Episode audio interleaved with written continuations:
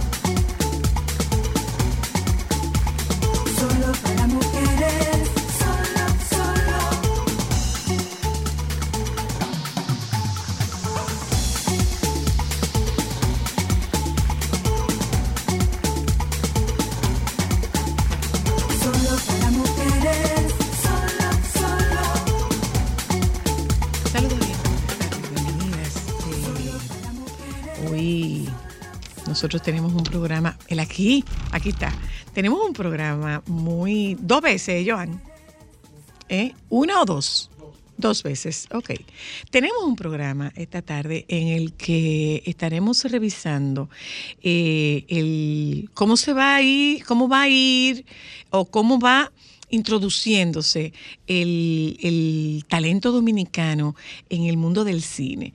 Pues miren, eh, justamente la estamos tenemos comenzamos, el programa con ella porque eh, es sin lugar a dudas una de las más grandes luchadoras porque se abra campo y se abre espacio no solamente al cine dominicano, sino a los dominicanos, el talento dominicano de la actuación en el mundo del cine internacionalmente, en Estados Unidos, en Europa, en, en Latinoamérica. Ya es cada vez más frecuente escuchar un apellido dominicano, un nombre dominicano en el grupo de talentos que participan en las, eh, en las producciones fílmicas. Rapidito así, porque creo que son cinco minutos nada más que conversamos con Celinés Toribio, porque tiene su llamado en 3, 2, 1. En 3, 2, 1. Negra, gracias por cogernos el teléfono. Un besito, bienvenida. Te quiero, mi amor, a ti, a todo tu equipo, a todos tus radioescuchas. De verdad que me encanta, me encanta escucharte. Yo estoy aquí, yo cerré los ojos para escucharte y me transporté allá. Tan linda, tan linda. Celines, nosotros esta tarde tenemos un programa en el que hacemos una revisión de cómo se va introduciendo el talento nuestro en el cine mundial. Mira, los dominicanos estamos de moda ahora más que nunca somos una, una bandera global. Y es que yo creo que eso tiene mucho que ver con, con nuestros talentos, con nuestra forma, con nuestra resiliencia. Yo creo que el dominicano, caemos parados donde quiera que vayamos. Y, y, por eso yo entiendo que es nuestro tiempo. En el mm. cine, como te estás refiriendo al cine, podemos hablar de otras otras plataformas, otros fields, pero yo creo que en el cine tenemos ese sazón, ese sabor, esa piel canela, ese, ese carácter, esa intensidad en la mirada que dice mucho que el cine es talento, disciplina y cara, ¿no? El, frame, el famoso close-up frame del cine. Y esa mirada de esos actores dominicanos, cuando tú lo ves en esas series, en nuestras películas, tú dices, wow, adentro de ahí, de esos ojos, hay un alma que vibra. Yo creo que por eso estamos más de moda que nunca. Pero ¿cómo se está produciendo eh, eh, la captación de ese talento, Celinés? Es muy difícil y te explico por qué. Porque dicen que los agentes cobran el 10% de lo que tú haces porque ellos hacen el 10% del trabajo. El 90% de la responsabilidad lo tenemos nosotros, los actores, productores, guionistas. Ayer mismo hablaba yo con otro productor amigo mío que, bueno, mira, Apple tiene plataformas, Hulu tiene plataformas, no solamente Netflix, está Netflix España, Netflix México, pero ok, esos decision makers, esos decisivas, los que toman la decisión, el talento tiene que hacerle un llamado, como le dicen en inglés, un cold email, un email a fría, que es decir, hola fulano de tal, soy Selena Estoribio, tengo, he producido siete películas, he actuado en 15, tengo estos, eh, en mi portafolio tengo estas ideas. O sea, ¿cómo se produce? Muy difícil porque no todo el talento quiere tumbar esa cuarta pared, no todo el talento quiere dejar el ego en la casa y decir voy a hacer un email a fría, a lo frío, y de introducirme y decir yo tengo estas ideas. Y si nos ponemos a leer los grandes productores de México, de España, la mayoría hicieron eso, se fueron a, a una conferencia que estaba no sé cuál productor, cuál cabeza de, de estudio, y se le acercó y le dijo, tengo esta gran idea, y ahí salió Élite, o de ahí salió La Casa de Papel. ¿Me entiendes? Yo, yo creo que ahora estamos en la era de que el talento debe de asumir su sueño y lanzarse a realizarlo. Pero hay una cosa también, Celine, y es que se está contratando talento dominicano como talento latinoamericano y no necesariamente para eh, roles antagónicos ni, ni roles de los roles en los que habitualmente encasillaban a los dominicanos. Claro, anteriormente éramos los que vendíamos droga, éramos las que yo misma hice dos veces en, en Puerto Rico películas de niñeras, de niñeras inmigrantes sin documentación, indocumentadas. O sea, era esos eran nuestros roles, porque también nuestra el, el dominicano trabajador no estábamos en la palestra pública. Si nos vamos a la política, ahora tenemos personas en el Congreso de Estados Unidos, ahora ya no somos los bodegueros, somos los dueños de restaurantes, los dueños de edificios. Yo creo que también es mucho el reflejo de estos escritores del mercado americano. Está viendo que ya hay dominicanos escribiendo en Hollywood, como Gorditas Chronicle de producción de Zoe Saldaña y de Cicely Saldaña con HBO, que es, es un escritor dominicano Ahora mismo yo no te puedo decir muchos detalles. Yo estoy aquí frente a un estudio que voy a grabar mi voz para una serie escrita por una dominicana, dirigida por un dominicano, producida por una dominicana de Hollywood y una mexicana súper famosa de Hollywood. Es lo único que puedo decir. Pero estamos ya contando nuestras historias, o sea, se está contando la historia nuestra por nosotros mismos. Ahora bien, hay una, hay, una esperanza, hay una esperanza ahí para seguir creciendo, porque lo que se queda es, bueno, es el mismo grupo, es la misma gente, sin embargo, hay mucha gente que aparentemente no quiere hacer la tarea, y la tarea es irse a castings. Irse a casting, irse a hacer a estas conferencias, a estrechar la mano, a presentarte, a salir de allá arriba de la última fila, bajar abajo cuando se acaba todo y decir, hola, mucho gusto, yo soy fulana de tal. Tenemos que romper ese miedo de, de introducirnos, de, el, fast talk, las llamadas, las conversaciones eh, rápidas. Pero te iba a interrumpir para decirte esto. Es cierto que ahora se está contratando mucho talento dominicano, pero esta es nuestra responsabilidad como dominicanos que digamos que somos dominicanos. Porque en España hay dos actores, una actriz y un actor de series españolas que son contratados por su sabor, por ese carácter en la mirada, por su color de piel, por su talento, pero no se dicen, ellos no se van a gloria diciendo arriba mi país. Yo como dominicana sí siento que es una responsabilidad nuestra para que una que te esté escuchando ahora a ti y a mí, que está en un pueblito de nuestro país, que tiene ese sueño, diga, bueno, ya hay alguien en Netflix en España. Ah, pero no sabía que fulano era dominicano. O sea, eso es muy, muy importante para seguir pasando esa antorcha. De lo contrario, podemos destruir sueños o, matar el, gallo en la funda, como decimos. ¿Están bien pagados los actores dominicanos, Celines? Nos falta. Pero es la misma discusión que tenemos en, pagos de género. La mujer sigue ganando menos que el hombre. Eh, el dominicano, el latino sigue ganando menos menos que la otra minoría afroamericana. Seguimos siendo la minoría mm, peor pagada, a menos que tú no nombres un Eugenio Derbez, una Sofía Vergara, ese tipo de nombres sí, pero seguimos, no, no, no estamos bien pagados. Bueno, Gracias, cariño. Gracias por tomarte este tiempito antes de tu llamado. Eh, hoy compartimos con Paula Ferri, compartimos con, eh, con Evelina, eh, Evelina Rodríguez. Estábamos tratando de contactar al, al Moreno, a, a, Héctor Aníbal, que acaba de, de estar en un proyecto con, con, Sandra con Sandra Bullock. Y bueno pero murió su murió su, su padrastro y con, no consideramos prudente contactarlo. Pero para que sepa que esos nombres están aquí.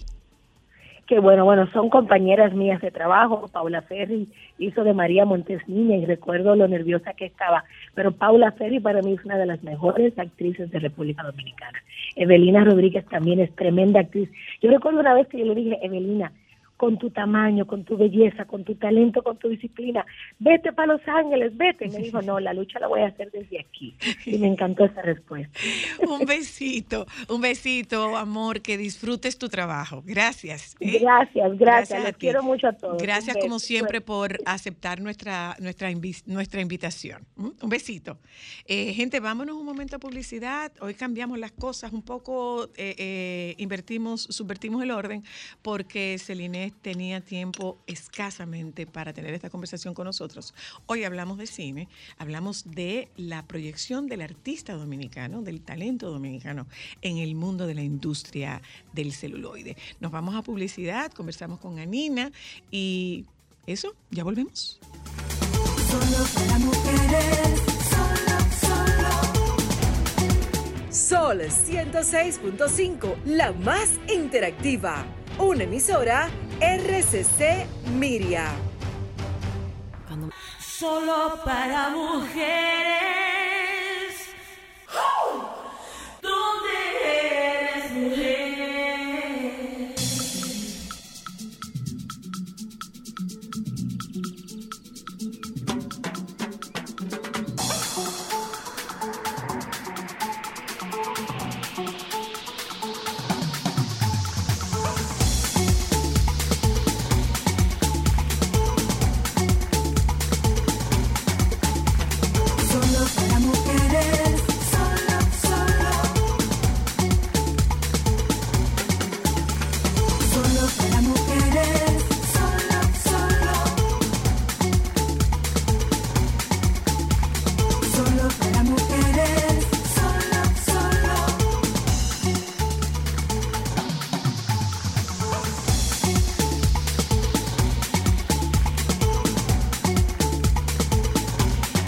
Querida.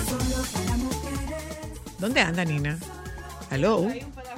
Anina, ¿un pedazo está entera? Paula es la que está ahí. ¿eh? ¿Y dónde está Nina?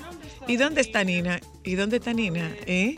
Bueno, para que de ¿cuál es la recomendación de Nina? ¿Qué tarea hizo Nina hoy? A hablar de que la gente está volviendo al cine, entonces hay como Ay, sí. Y mira, eh, fuiste, está Evelina, está aquí, Paula está, Paula está en Zoom. Eh, ¿Fuiste al festival? Sí, estuve en el festival y vi algunas películas. Yo quiero ver Rafaela. Yo vine a traerte la invitación de la premier porque es una producción de Danilo Reynoso, tú sabes. Me, me, me, encontré, me encontré con Danilo, nos encontramos con Danilo. Ah, no, tú no lo viste. Yo vine a traerte la invitación personalmente. Créeme que o sea, si yo soy la invitación. Honestamente, yo quiero que tú sepas. Yo soy la invitación que si para que ustedes vayan el próximo martes, que es el estreno para los amigos y la prensa, y ya el jueves va a estar en todos los cines la película Rafaela. Un trabajo de mucho esfuerzo, de 10 años, eh, realmente que tenían acariciando esa idea, y es el segundo proyecto que Danilo hace después de producir La Familia Reina y antes de que yo lo recogiera en el cine. ¿Cómo que tú lo.? Ay, Dios mío. no diga no. Créeme que si tú te hubieras encontrado con Danilo andando conmigo. Ten cuidado con las palabras. Ten, ten, cuidado con tu expresión. yo, bromeando, eh, El Danilo reencontrarse con su amiga Cristal hubiera sido mi amor de batón vale. Estaba, en, la, estaba, estaba en, el, en, el, en el Candy Bar. Así que se llama. Sí, así mismo. En el Candy Bar. Y ah, eso fue cuando fuimos a ver a cuando fuimos a, ver cuando fuimos a ver a Fidia, que dicho sea de paso, Fidia ganó mejor actriz. La, le, le del festival. Por eso, le escribí. Ganó no, no vi su trabajo, pero. Mira, mira, mira, fuerte fuerte. No lo vi el, presupuesto. Sí, nosotros, nosotras, nosotras fuimos al cine y tuvimos la oportunidad de verlo, eh, pero qué bueno que las películas se quedan en cartelera, porque tuvimos aquí a Tatiana que vino a hablarnos del Vals, del Vals, de Santo, Domingo. Eh, pero también va, va se queda. No, estuvo, en el, estuvo en el festival y se queda en cartelera. Entonces, qué bueno que están estas, qué bueno que están estas propuestas que están atrayendo a la gente al, al cine.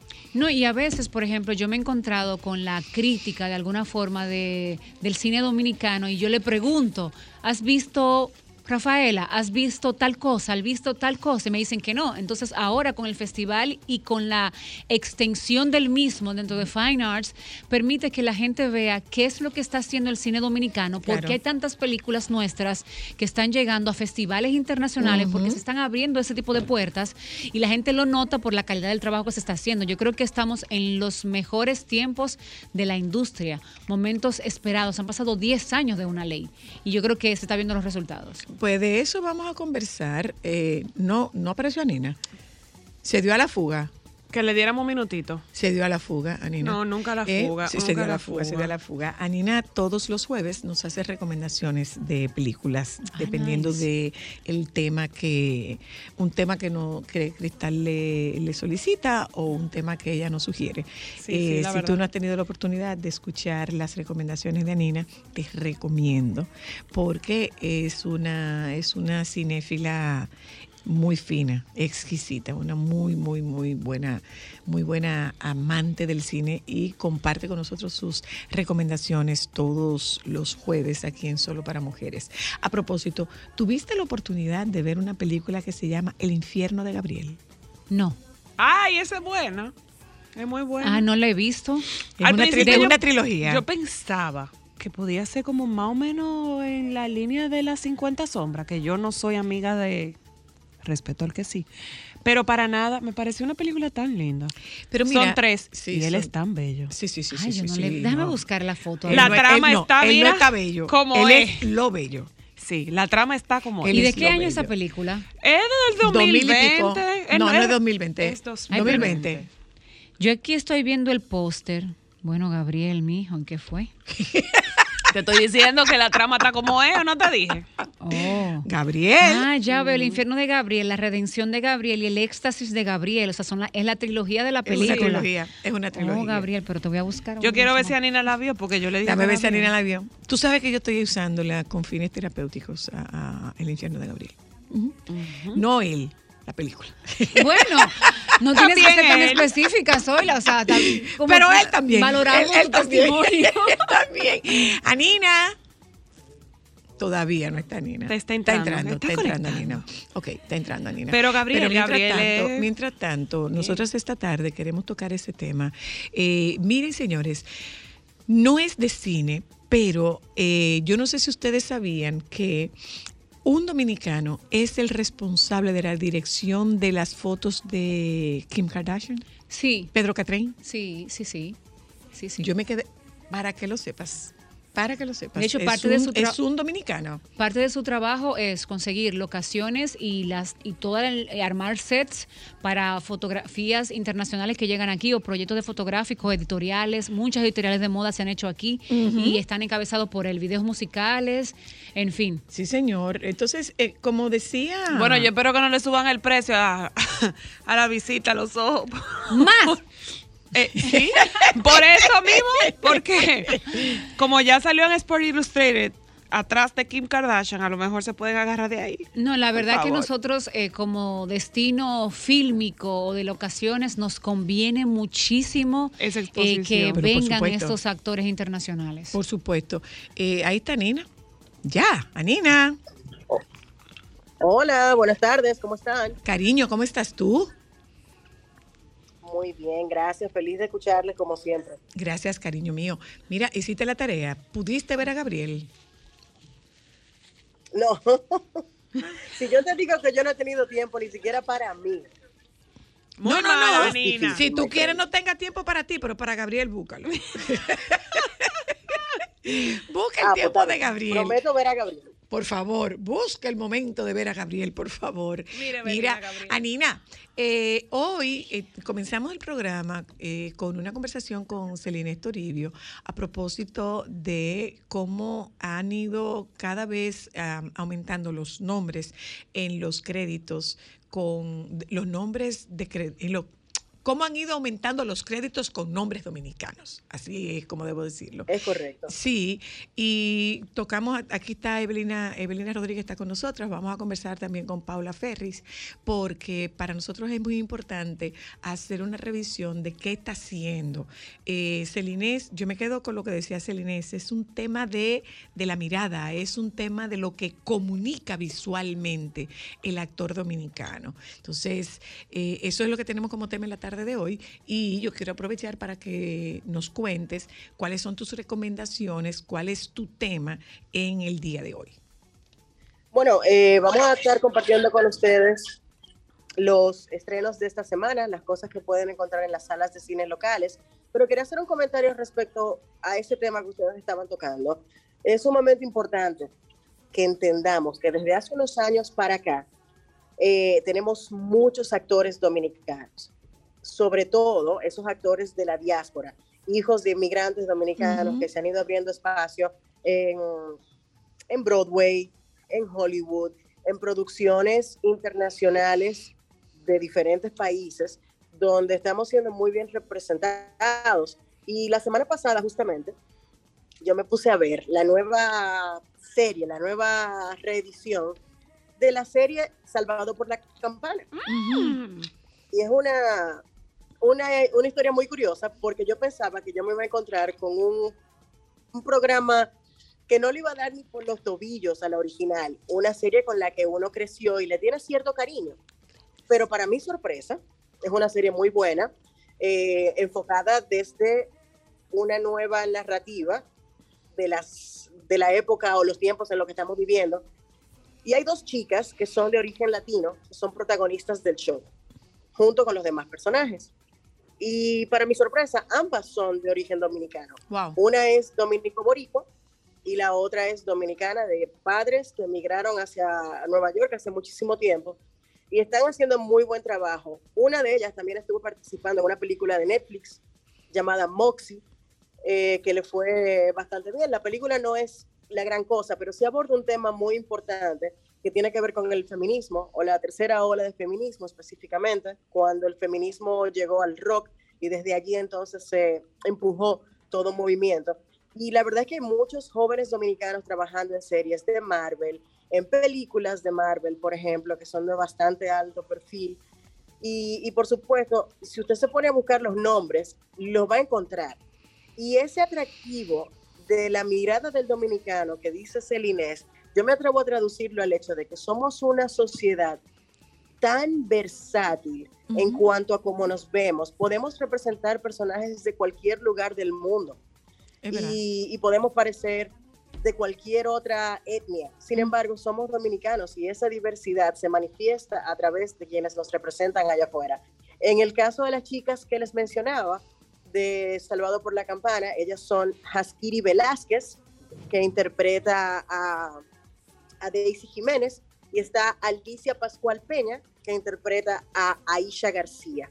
Así que si tienen la oportunidad, búsquenla. Está en HBO Max y está también en Peacock. Bien, gracias, cariño. Las recomendaciones de los estrenos, Anina. Bueno, esta semana hay estrenos importantes porque en preestreno precisamente eh, la gente de Caribbean Cinemas tiene ya a Top Gun Maverick, la nueva película de Top Gun, que la convierte ahora en una, una franquicia, ¿verdad? Dos películas, una de la década 80 y esta nueva que acaba de salir. Que estuve viendo, perdóname, Alina, que estuve viendo toda la parafernalia que se montó en el festival, en el festival de Cannes con, con, con Tom Cruise. Por supuesto, y se ganó. Una, por una parafernalia.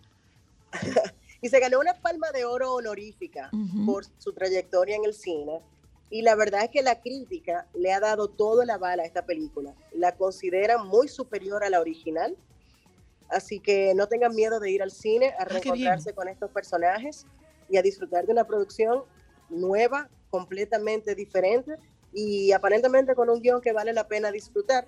y está disponible ya en preestreno desde esta semana. Estrena oficialmente la semana próxima, eh, pero ya la pueden encontrar en, la boletería por ahí, si la quieren ir a ver temprano. Mira, muy bien. ¿Qué más? De verdad que sí que es una buena recomendación. ¿Qué más hay?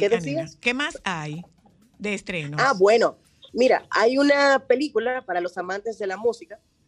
Es una película, bueno, es un concierto que se convierte en un evento cinematográfico de una banda de rock que estuvo haciendo esfuerzos de mantenerse conectado a su público durante la pandemia.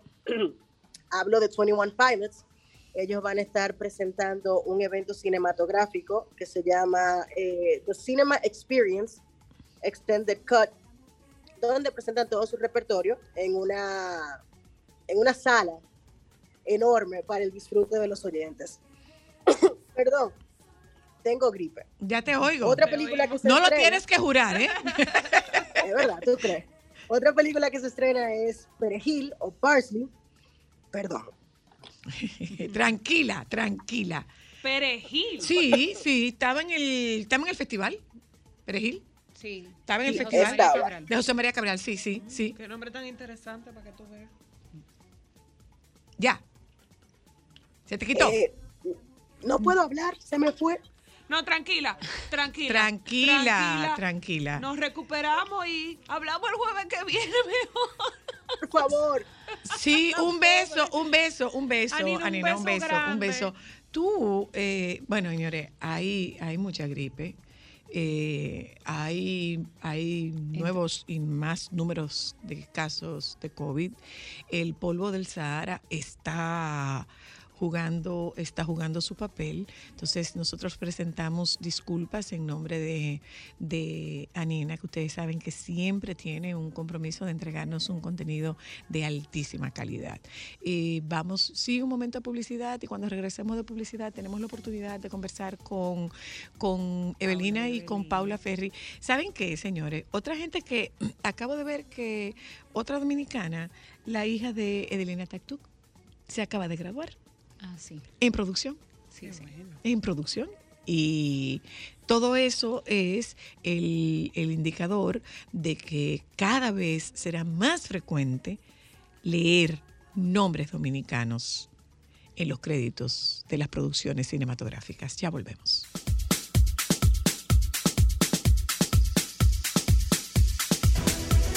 Sol 106.5, la más interactiva una emisora RCC Miria. Déjame cambiar tus días y llenarlos de alegría, solo para mujeres.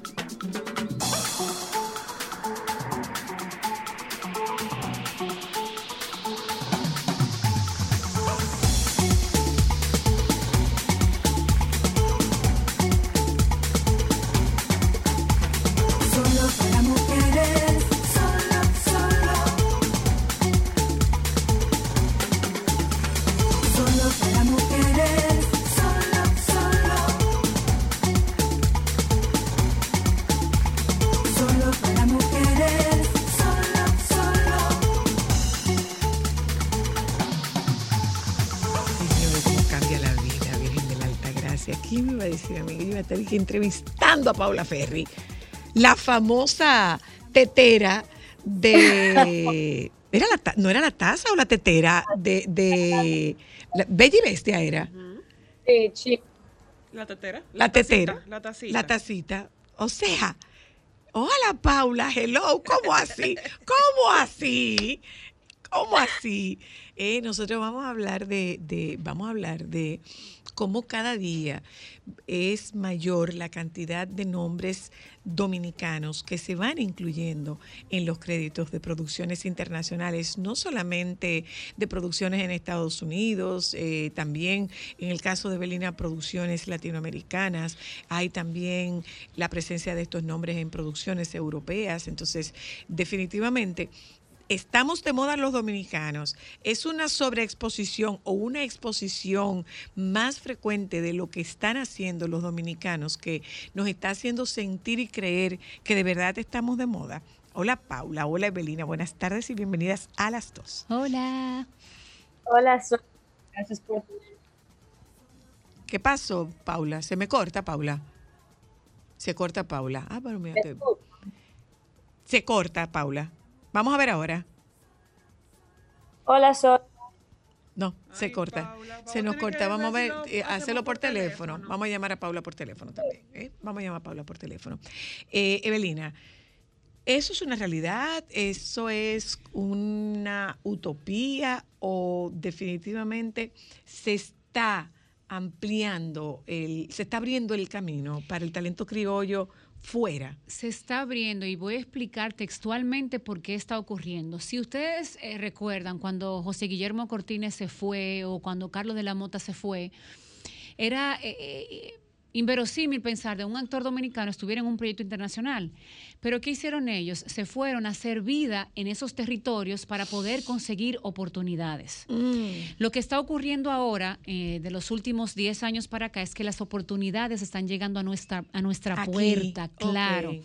En mi caso, por ejemplo, que fue una producción en Colombia, que ustedes ya conversamos de eso con la audiencia y que saben un poquito, es que a mí me llamaron por un proyecto que iban a producir en Colombia y buscaban una actriz dominicana. Ese proyecto no se realizó aquí, eh, sino en, Colombia.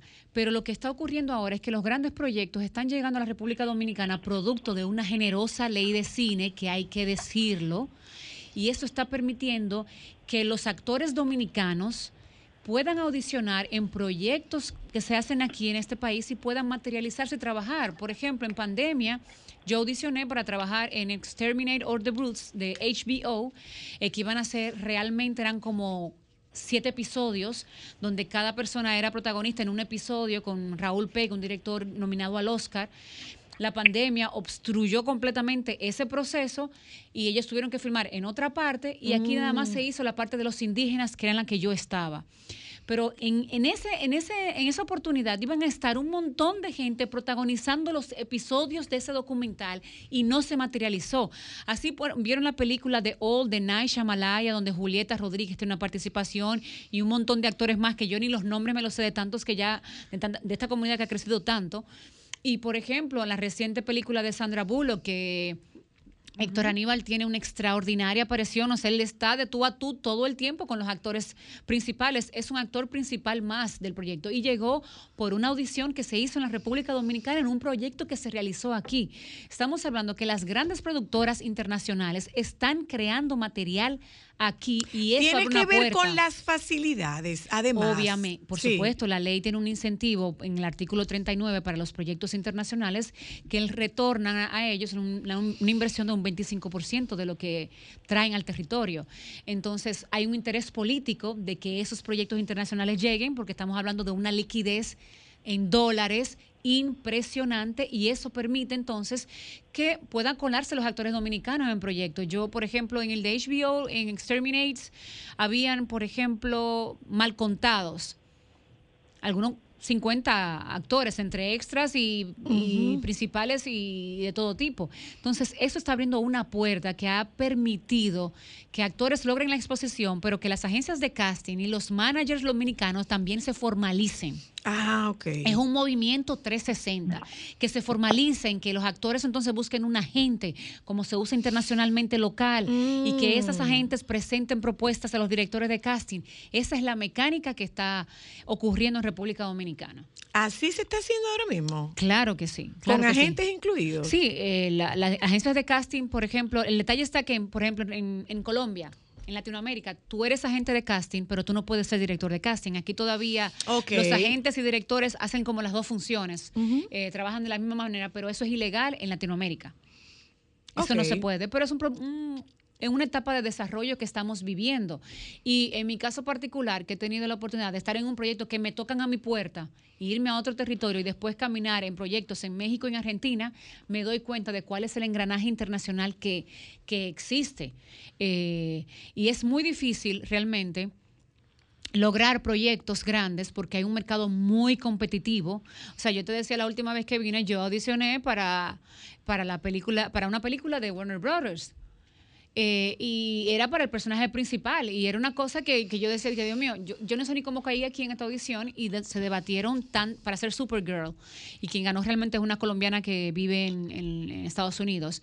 Eh, y cómo uno llega a estas audiciones es un trabajo titánico de los agentes, por ejemplo, que uno tiene. ¿Pero tú tienes agentes internacionales o, sí, yo tengo agentes, tú, tienes, agentes locales? Yo tengo agentes internacionales, sí, de los dos, básicamente. Eh, yo tengo agentes en, en diferentes territorios ¿Cuál es el trabajo de la gente? Buscarte oportunidades para que tú puedas mostrar tu talento. Esa es, porque ellos te buscan la oportunidad, te comercializan, te venden, mira, yo tengo a Zoila, Zoila es así, así, una mujer de esta edad que tiene estas características y inmediatamente te consiguen una audición que ahora mismo son más difíciles de conseguir por la alta demanda que hay. O sea, yo, mi manager me decía, un, perdón, un director de casting colombiano muy conocido, de los más importantes realmente de Latinoamérica, me decía, es que yo convoco nada más en Colombia, si, yo voy a hacer un proyecto en Colombia, convoco a los 50 managers que hay. Para un personaje me pueden mandar hasta 7 mil wow. personas. Le mandan el perfil, porque ellos mandan un perfil a los agentes. Entonces los agentes dicen, ok, con esas características yo tengo a Zoila. Y mandan tú eh, demo tus fotos, tu portafolio, todo lo que tengan de ti. Entonces después ellos depuran y dicen, no, yo voy a ver solamente a Zoila y a Paula y a Cristal, de esas 7 mil personas.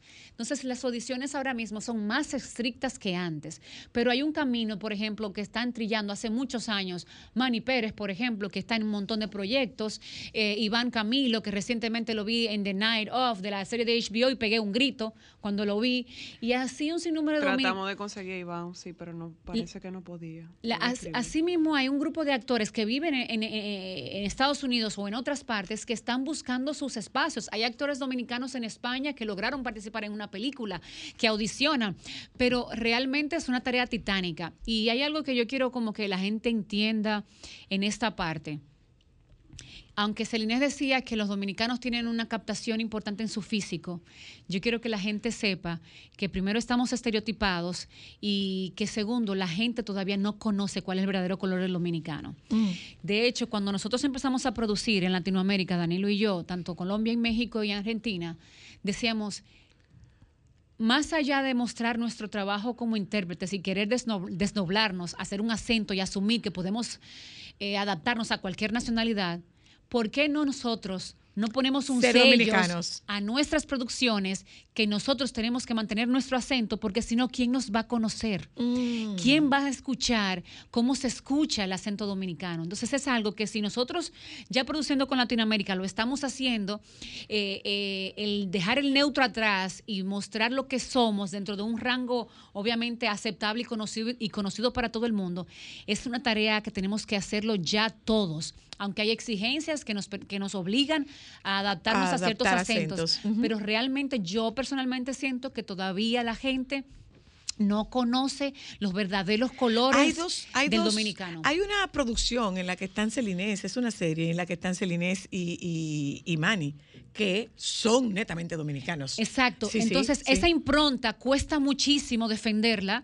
Entonces, hay que tratar de mantenerla para poner nuestro sello para que los argentinos sepan. Por ejemplo, yo vi la serie Vis a Vis eh, no sé si la recuerdan, que son de... La española. La española, que son de mujeres presas, que también ahí está actores un actor dominicano varón que está aquí, es Juan del... Eh, Luis del Valle, participa ahí, pero hay una, hay una de las presas que yo ni siquiera estaba mirando la pantalla y la escucho hablar por el acento y yo dije, es dominicana. Y mi esposo me dice, ¿cómo tú sabes? Digo yo, escucha bien el sonido. Entonces, si eso parece más la gente puede identificarnos y darnos más valor dentro de pantalla que todavía no logramos 100%. En el caso de Paula, Paula hace teatro aquí, tiene unos padres que, están en el mundo en el mundo del teatro y se decide irse a irse a hacer cine, a estudiar cine, en, a estudiar actuación en, Estados Unidos. Pero de repente hace un comeback, se regresa eh, porque es tan fácil conseguir una posición eh, delante de cámara, Paula? Paula. escucharte. ¿Es, ¿Es tan fácil conseguir una posición delante de cámara? Es complicado. Eh, cuando estás en Estados Unidos la competencia es mayor. Y no es solamente la competencia, sino es que todas nos tratan de vestir igual. Que hablaba Evelina anteriormente de mantener la esencia. Cuando yo trabajaba en Estados Unidos, recuerdo y me decían que tengo que poner el pelo más oscuro, que tengo que enfatizar mi cintura, que tengo que enfatizar este, esta parte de mi cuerpo para hacerme ver más latina. Pero lo que yo no entendía es que venimos en diferentes colores y formas. Y cuando yo llegaba a un salón de audición, todas nos veíamos igual. No había una diferencia. Por eso la competencia era mayor, porque no había nadie diferente, no había nadie que, que sobresalga. Incluso eh, la actriz Halle Berry en una entrevista mencionó que ella empezó a ganar roles cuando se cortó su pelo, porque cuando iba a las audiciones todas se veían igual. Y cuando descubrió que él hacía verse diferente, que él hacía ser auténtica, fue cuando pudo empezar a ganar más roles. Ok. Paula, eh, antes, tú, porque mencionaba, mencionaba eh, eh, Celinés, el tema del ego. En un momento en Estados Unidos tú estabas más en producción que en actuación, ¿sí? Sí, yo cuando me gradué de la universidad trabajé en producción para canales como NBC Universal, Netflix, Hulu, Apple TV, CBS, varios programas. ¿Y qué te hizo cambiar? Honestamente, yo hice mi especialidad en la Universidad de Producción. Yo estudié actuación para cine especializada en producción. Mm. Y quería conocer cómo funcionaba la parte detrás. Yo fui actriz desde muy niña, con padres productores, y quería conocer cómo se manejaba el mundo detrás. Y empecé como asistente de actores, terminé siendo coordinadora de producción, y la verdad es que conocer el trabajo que va detrás de, que te humaniza bastante, porque conoces todo el esfuerzo y todo el empeño que hay para crear un, una, escena de 10 minutos o un proyecto de 30 minutos. Y empiezas a apreciar a las personas que de verdad están detrás de cámara. ¿Qué, hace, ¿Qué hace, Paula, qué hace el uno y qué hace el otro? Todos, todos en parte hacemos lo mismo, todos queremos llegar a la misma finalidad y es que el proyecto salga a la luz. El actor entiende que como actor su trabajo es llegar y hacer un gran performance y ganarse el aplauso del público. Pero parte de tu trabajo como actor, en mi opinión, es llegar a tiempo, tener tus líneas, ser amable y hacer que el environment donde estás trabajando sea un, lugar lleno de amor y de armonía, para que todo el mundo pueda hacer su trabajo como se debe. Ok. Otra cosa, Paula. Te regresaste. ¿Te volverías a ir? Wow. este, yo digo que yo me que volví, pero sí, mi corazón también está allá, porque trabajo tanto aquí como allá. Siento que ahora la República Dominicana tiene más oportunidades que antes. Incluso he conseguido muchos trabajos internacionales desde aquí. Recientemente estoy en la nueva temporada de la serie de Nickelodeon Are You Afraid of the Dark? Y eso lo conseguí aquí en República Dominicana. Eh, películas españolas que también he conseguido aquí desde la República Dominicana. Entonces, gracias a la pandemia hemos demostrado que no importa en qué parte del mundo estés, si tu, tal, tu talento es el que te abre las puertas. ¿Cómo, cómo o sea, cómo interesante eso, eh, porque tú le estás dando a una nueva generación las herramientas de entender y de saber que no tienen que mudarse de país para poder pertenecer a la industria que tanto aman. Pero sobre todo una cosa, irse de la comodidad de ser la hija de estos dos productores para convertirse en una absoluta desconocida. Y, por eso le decía que el trabajo de Memo y, de Carlos de la Mota, por ejemplo, que, recuerdo son los primeros, eh, fue de mucho sacrificio. Ahora, eh, José Guillermo está aquí y trabaja, estuvo en el proyecto de Jennifer López. O sea, al final de cuentas, producto de esa ley de cine, a los actores se le están abriendo las puertas y el mercado es una posibilidad. Porque, por ejemplo, yo cuando vivía en Mao, yo no pensaba ni siquiera en la actuación, yo eh, pensaba exclusivamente en la comunicación porque no era una posibilidad, yo no lo podía ni siquiera ver. No lo, no lo ponías en tu mapa. No, porque no lo tenía a la vista.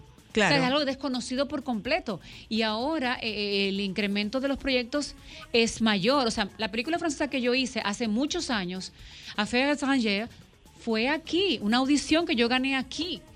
Ladrones, que es un proyecto mexicano realmente que se hizo aquí, que ahí estuvo también Fran Peroso, fue un trabajo de una audición que yo hice aquí. Entonces, República Dominicana se está convirtiendo eh, rápidamente en, la puerta del cine del Caribe, o sea, y, sin duda, y sin duda, ¿verdad, Paula? Sin duda. Sí. Qué bueno saber eso, o sea... El, haberte, el haberte ido, como yo decía, Paula, haber dejado lo, todo lo conocido y todas las oportunidades que tú tenías aquí, porque las mayores producciones las hacían tus padres. No, y no solamente eso. Y, salirte del mundo del teatro para irte al mundo del cine. Pero también, señora Luna, tenemos que agregarle, porque obviamente estamos hablando con Evelina y Paula dentro del punto de vista actoral. Pero dentro del punto de vista de, producción. y técnica, yo que tengo amigos que, que sí laboran en, la industria, lo que he escuchado de, esos productores internacionales y directores, de la capacidad profesional de nuestro equipo técnico para el mundo del cine aquí es impresionante. Y voy a agregar algo importante que puede ser de interés para la audiencia. Hacen falta... Agrégalo cuando yo venga. Ah. Ya voy.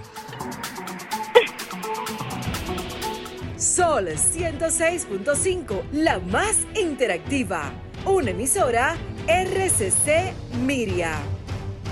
Déjame cambiar tus días y llenarlos de alegría. Solo para mujeres. yo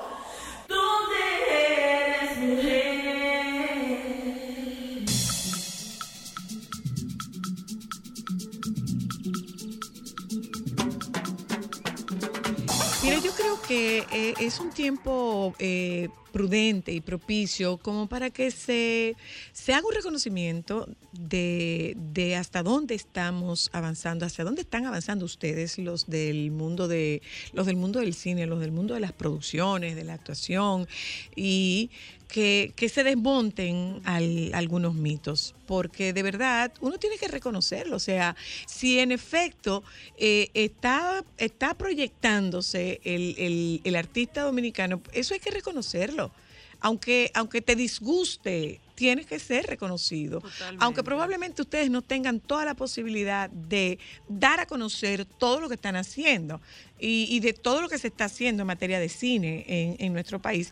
Porque yo entiendo, y esto es una opinión mía muy, muy personal, que el cine dominicano es mucho más que comedias, pero que en su momento, en su momento, el cine mexicano ahí fue donde sembró sus pilares, en personajes y en comedia, algunas buenas, otras no, tan, buenas, algunas malas, otras peores, pero ahí se ahí se, se, se, se, sembraron los cimientos. Claro, y la comedia no es mala, eh, hay que desmontar realmente los ideales al respecto. De hecho, la comedia es el género que más lleva a la gente al cine, el más difícil de hacer, porque necesita conectar con esa gracia que le hace falta al espectador. hacer reír a una gente no es tan fácil como cualquiera pensaría. Entonces es un reto y al contrario, ha sostenido las industrias de todo el mundo. O sea, Estados Unidos basa su industria primero en las comedias y ahora en los blockbusters de, superhéroes y, astronautas y fuegos artificiales. Pero la, la comedia es el género más noble, el que mayor beneficio probablemente da al espectador porque la gente necesita necesita desconectarse de los problemas, hacerse reír y vivir un nuevo mundo. Entonces, son diferentes géneros que existen y se están desarrollando de, distintas maneras. O, por ejemplo, ahora en República Dominicana, el género documental, que a mí personalmente me encanta, ha tenido un auge con proyectos como Val de Santo Domingo y como otros más que se están desarrollando y que la gente se queda como, wow, y esto se hace en República Dominicana. exacto. Exacto. Entonces, hay que darle la oportunidad a la gente para que vean el espectro de trabajo que hay. Aquí nosotros hicimos thrillers. En, en, en, en, el festival, por ejemplo, que fue una muestra bastante buena, hay bastante drama. Y es, y es criollo. E, historias de... Eh, Ahora, voy, voy, voy a esta parte y, va, para, va para ambas, eh, eh, en, porque ambas han tenido la oportunidad de estar en las dos posiciones. han estado en producción y han estado en actuación. En, tenemos los técnicos que necesitamos. Están capacitados, están capacitados nuestros técnicos porque es un poco lo que ocurría con el turismo, que se desarrolló el turismo pero no había personal. Ajá. No, en, en el caso del cine, eh, por lo menos en mi, opinión personal, tenemos 100% la capacidad de llevar una película, un largometraje, un documental, un cortometraje a, la mayor capacidad. Por algo, proyectos internacionales vienen al país y contratan a, nuestros, a los dominicanos en el crew, porque estamos capacitados y siento que no se les da eh, el aplauso que ellos se merecen, porque hacer un proyecto como Lost City, como Shotgun Wedding, que son eh, como la misma Are You Afraid of the Dark, que son películas y son proyectos con mucha capacidad de sci-fi, con, con mucha acción, con mucho, como nosotros decimos aquí, mucho fuego artificial, ¿verdad? Y el dominicano, el crew dominicano, lo ha sabido manejar a la perfección, porque cuando lo ven en pantalla y cuando van en pantalla, sí es verdad que traen su jefe de departamento, pero los técnicos son los de nosotros. Y cuando uno va viendo que van en esos nombres y van viendo a los, a los dominicanos, deben sentirse muy orgullosos de que nosotros somos parte de proyectos de millones de dólares. Ahora, ahora, ¿Hay capacidad de respuesta? Em, hace falta. Tú, tú hablas, por ejemplo, Como yo hablo de mi posición de productora. El premio soberano se quería llevar a Santiago, sí, pero es que Santiago tiene capacidad de respuesta. Estoy haciendo una analogía. Si bien es cierto, como dice Paula, eh, los técnicos están capacitados y cada día están mejor porque tienen la oportunidad de codearse con grandes jefes de departamento que nutren. Que los entrenan. Que nutren. Y eso enriquece para la industria nuestra. Ahora hace falta más personas. Eh, de, hecho, parte del proyecto que hicimos nosotros entre Santiago, México, Buenos Aires y, Puerto Plata, eh, había una carencia de personal especializado porque cuando vienen esos proyectos internacionales grandes, eh, se roban los técnicos buenísimos, se roban los técnicos y nosotros los locales nos quedamos cortos. Entonces, a las personas que nos están escuchando, que les guste el arte, que quieren estudiar eso, pues háganlo porque, porque hay una oportunidad de crecimiento grandiosa. Hace falta técnicos sobre todo en diferentes regiones. ¿Dónde se forman esos técnicos? Bueno, las universidades actualmente eh, han puesto la carrera de cine. INTEC, me parece, la Pontificia Universidad Católica. La UAS, la UAS, es la tradicional. Creo que UNIBE también. Ah, creo que UNIBE, creo sí, sí, porque Archie López estaba dando clases, me parece, ahí. Eh, Infotec también tiene eh, áreas preparando técnicos también. La de Cine eh, casi, mensual tiene diferentes tipos de talleres. Van empezando desde guiones, de desarrollo de arte. Hay, hay diferentes áreas en las que también. Y tú sabes que yo agregaría, y yo creo que ambas van a coincidir conmigo. ¿Qué ventaja tiene nuestros técnicos por encima de cualquiera, que el dominicano tiene la magia de buscarle la vuelta y de tirar para adelante, que ningún técnico extranjero puede. Ahora, eso mismo sabemos darle la vuelta a las cosas. Paula? Eso mismo quería resaltar yo, porque cuando hablamos ahorita, que usted me preguntó sobre la transición de Santo Domingo a Nueva York, y la verdad es que cuando yo empecé, lo que a mí me destacaba o lo que a mí me separaba del grupo es que yo me quedaba a trabajar horas extras. Yo iba los fines de semana, yo decía, ok, vamos a seguir, vamos a ayudar, ¿qué, hay que hacer? Yo aprendo. Porque lo bueno que tiene el dominicano, y es algo muy lindo de, de, nuestras, de nuestra comunidad, es que nos encanta aprender y nos encanta seguir adelante. Y cuando no sabemos algo, pues investigamos y lo hacemos, y con, siempre con una alegría. Cuando yo veo un crew dominicano, yo siempre siento tan buena vibra porque todo el mundo está tan feliz de estar ahí y de trabajar. Ahora, hay una cosa, hay una cosa, eh, los mayores escollos que ustedes como mujeres han encontrado en, esta industria. Eh, personalmente, yo viendo ya de la perspectiva de producción y como productora, eh, yo siento que para las mujeres hay mucho más desafío. si notas, ahí son pocas las directoras que se abren camino, o sea, es más costoso, pero no es imposible.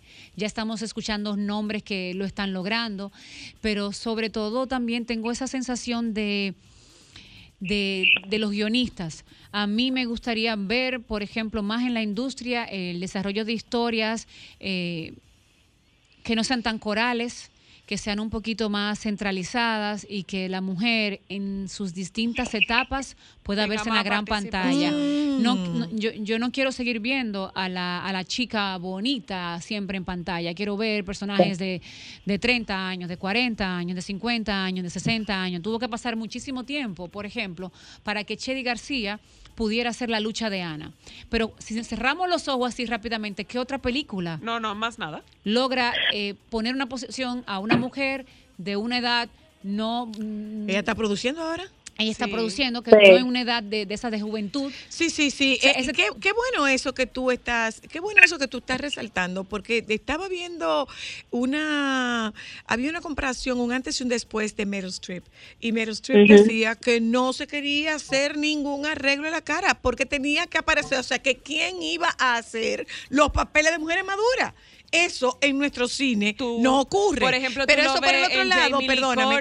Eso, eso por otro lado, por el otro lado está. Eh, yo veía esta película de, de yo veía eh, la película esta de, de que fuimos a ver. la danza de los cuervos. La danza de los cuervos. Eh, es una película fuerte. Entonces, está el tema de cómo yo me coloco, cómo me desnudo frente a una cámara, cómo me desnudo frente a mi mismo equipo, que frente a mis mismos dominicanos, o sea, o sea, un poco, un poco eso. Yo lo he vivido mucho últimamente eso. Y me ha tocado hacer eh, eh, muchas escenas fuertes eh, en, estos últimos proyectos realmente. Y sobre todo, nosotros tenemos una película que se llama Esa Noche, que el protagonista tiene casi 70 años que es Álvaro Rodríguez, es un actor colombiano porque fue en coproducción con Colombia. Y yo quiero ver más esos colores en la pantalla porque también hay un montón de actrices veteranas que no están solamente para ser la mamá, ni la que cuida a la, nana, ni la, nana. O sea, quiero ver a esas mujeres protagonizando en la gran pantalla. Yo sé que vendrá, que yo creo, yo sé que hay gente que está escribiendo, o sea, nosotros también estamos creando. Esa es la suerte también nuestra. Pero pero yo creo que quiero ver eso, quiero ver las mujeres ¿Cómo derriban, ¿Cómo derriban ustedes esa pared de ser mucho más que la muchacha bonita? No, y desde el punto, siguiendo la línea de, de Evelina, desde el punto de vista como actriz, eh, aparte de la niña bonita, aparte de la niña riquita, de lo que quieran, siempre nos ponen como un personaje secundario, un suplemento al hombre. El hombre es el protagonista y la mujer tiene que ser el suplemento, el que lo acompañe y ya está bueno de eso, porque las mujeres tenemos la, la, emoción y la carga emocional y energía para poder llevar una historia de principio a fin. Pero no solamente eso, Paula, o sea, tú vas a una universidad, yo que soy, por ejemplo, maestra, y las universidades están o sea, reventadas de mujeres estudiando, formando, si quieren más, y siguen capacitándose, y siguen especializándose, y siguen enfocadas en abrirse un camino y en esa disciplina de, de, ser. Y según, y según las estadísticas recientes, las mujeres están liderando en las empresas. Son las directoras y las gerentes de la mayoría de empresas de República Dominicana. Voy un momento a publicidad. Cuando nosotros regresemos de publicidad, yo vuelvo sobre la misma pregunta. ¿Cómo ustedes logran derribar la pared moral? Porque yo estoy criada de una forma eh, yo estoy criada de una forma conservadora, tú particularmente vienes de un pueblo, eh, si mi mamá me ve en pantalla, ¿qué va a pasar con mi mamá? O sea, tengo que, ¿cómo, ¿cómo se logra derribar esa pared? ¿Es mi trabajo? Sí, es tu trabajo, pero detrás de ese trabajo hay una serie de patrones que te deben dificultar quitarte la ropa frente a dominicano, porque sé frente a un crew internacional, bueno, no nos conocemos, yo me la quito. Vamos a ver cómo es que eso se hace, ya volvemos. Sol 106.5, una estación del grupo RCC Miria.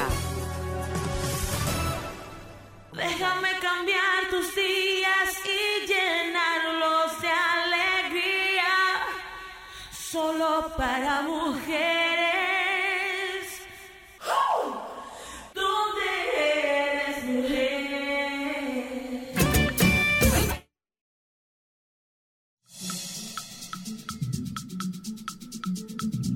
Señores, Joan, ¿y por qué tú no me mandaste esta noticia? ¿Por qué tú no me mandaste esta noticia, Joan? El regidor por Santo Domingo, Mario Sosa Torres, informó este jueves que se separa del bloque del Partido Revolucionario Moderno en el Consejo de Regidores por el funcionamiento interno de la organización política, uno que califica como tradicional. Cito, durante estos dos años he visto de primera mano el funcionamiento interno de este partido y lo que he visto es la misma vieja política de siempre. Se salió. Mi vecino. Mira, mi vecinito. Sí. Eh, preguntaba, ¿Cómo es que ustedes se hacen así, a modo de cierre?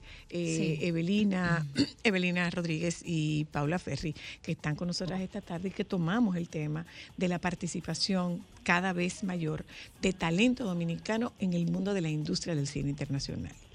¿Cómo es que ustedes logran romper la pared? Te lo digo porque tuve la conversación con Fidias eh, y Fidia decía, fue difícil y tuve que sentarme con mi familia y explicarle a mi familia. Bueno, en este caso yo no he hecho ese ejercicio que hizo Fidia, obviamente porque entiendo que mi familia sabe que, que ese trabajo implica ciertas cosas. Yo recuerdo una vez que hice una escena eh, en uno de los, de los archivos de la fiscalía que tenía Alfonso y me golpeaban en la escena y a eso mi papá le dio casi una cosa mala. Cuando él me vio que me estaban golpeando, se sintió muy mal, obviamente. Claro, no se siente mal. No manejaba esas emociones. Eh, yo, por ejemplo, que yo creo que tengo un récord últimamente de escenas, escenas fuertes, desde La extraña, que sin duda fue un rompió de alguna forma esquemas porque no se hacían eh, este tipo de escenas en el cine dominicano, todavía era muy cuidado el cine dominicano. Eh, yo recuerdo que en esa premier todo el mundo miró a quien hoy es mi esposo, que estaba ahí como que todo bien y todo realmente está bien. La verdad es que para poder hacer ese tipo de escenas hay que, hay que trabajar primero con el compañero, pero a veces no hay oportunidad. La gente tiene también que saberlo que no siempre tienes ese chance de hacer un approach con la gente con la que tú vas a trabajar, porque a veces llegan y eh, no ensayan ni nada y vamos a filmar y vamos al mambo. Pero por lo regular esas escenas están muy bien cuidadas eh, y lo he hecho en territorio dominicano y lo he hecho en territorio extranjero. Eh, hay un crew mínimo. para eso me ha tocado hacer lo más fuerte para mí, por ejemplo, últimamente es que me ha, tomado me ha tomado la, el chocón de hacer escenas con mi mejor amigo o con mi socio aliado, que es muy fuerte. La gente tendrá Eso de verdad, yo necesito ver eso. Porque es que ustedes dos son dos personajes. Somos dos hermanos realmente que hicimos unas escenas impresionantes. Perdón por el spoiler antes de tiempo, que se me va a matar seguro. Pero hacer esas escenas requiere eh, concentración y respeto. Yo ¿Romper una pared? Yo soy muy cuidadosa, yo soy bien picky. No, a mí cuando yo estoy con un actor, por ejemplo, y se empieza a hacer de, chulo en escena fuerte, le doy, le doy esa mirada que lo aniquilo. Porque yo soy tan profesional que no quiero que ni respires. No respire. Cuando digan acción, nos emborujamos y hacemos todo. Corte, despégateme. no respires. Corte, despégateme. Dime, dime, Paula, dime, Paula. Bueno, a mí no me ha tocado hacer escenas como las de Belina. La verdad que Belina ahí lleva, lleva varias. Eh, pero sí he tenido que, estar en, escenas apasionadas, en escenas con... Yo soy más joven, me ha tocado trabajar con actores que me llevan un par de años y eso a veces para tanto para el actor como para mí puede ser un poco incómodo. Eh, y como Belina dice, lo, lo, principal es tener una comunicación con el compañero. Esto es lo que vamos a hacer, esto es lo que se va a tratar, porque no es a lo loco que estamos haciendo esto, se estudió, nosotros estudiamos un libreto, estudiamos un personaje y llegamos al trabajo como ustedes llegaron a hacer un contrato.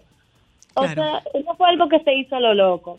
Por en el caso de mi familia, que ya está en el mundo del cine eh, o del, del artistismo, ¿no?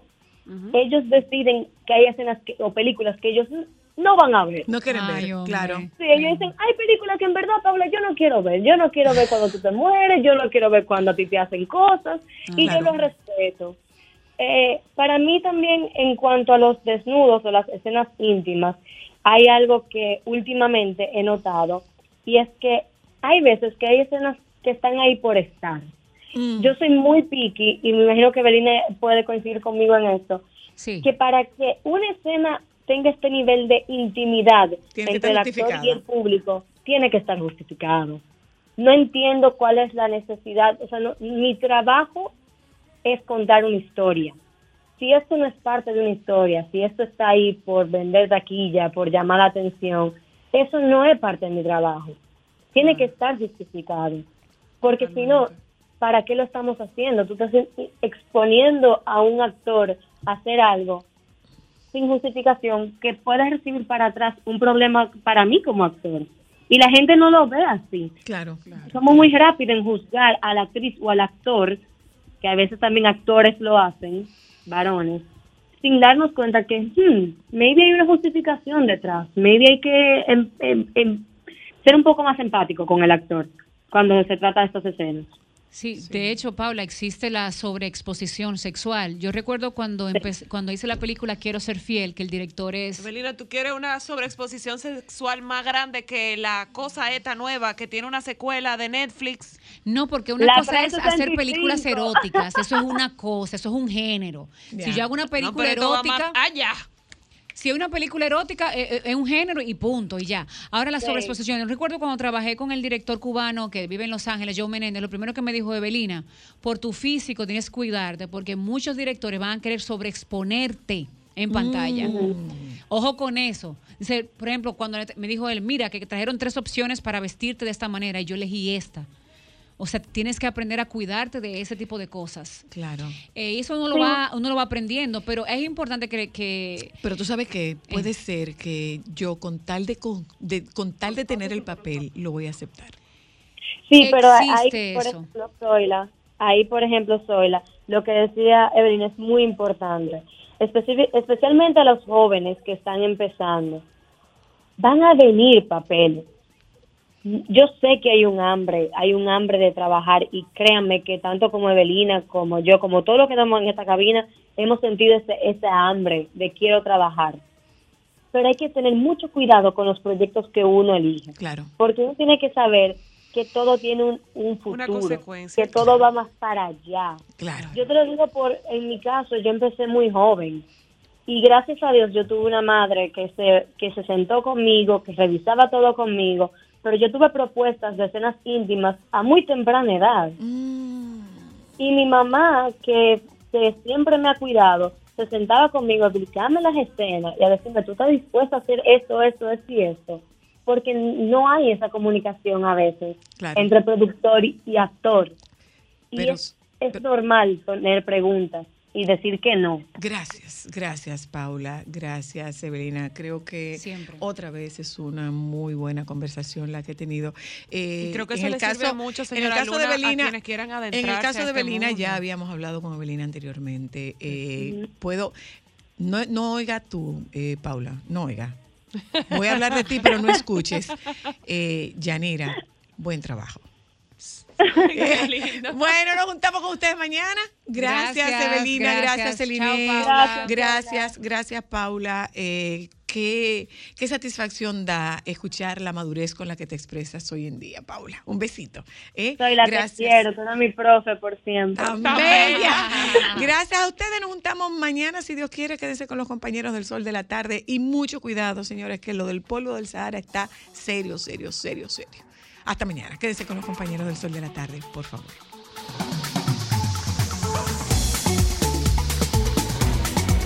Sol 106.5, la más interactiva. Una emisora RCC Miria.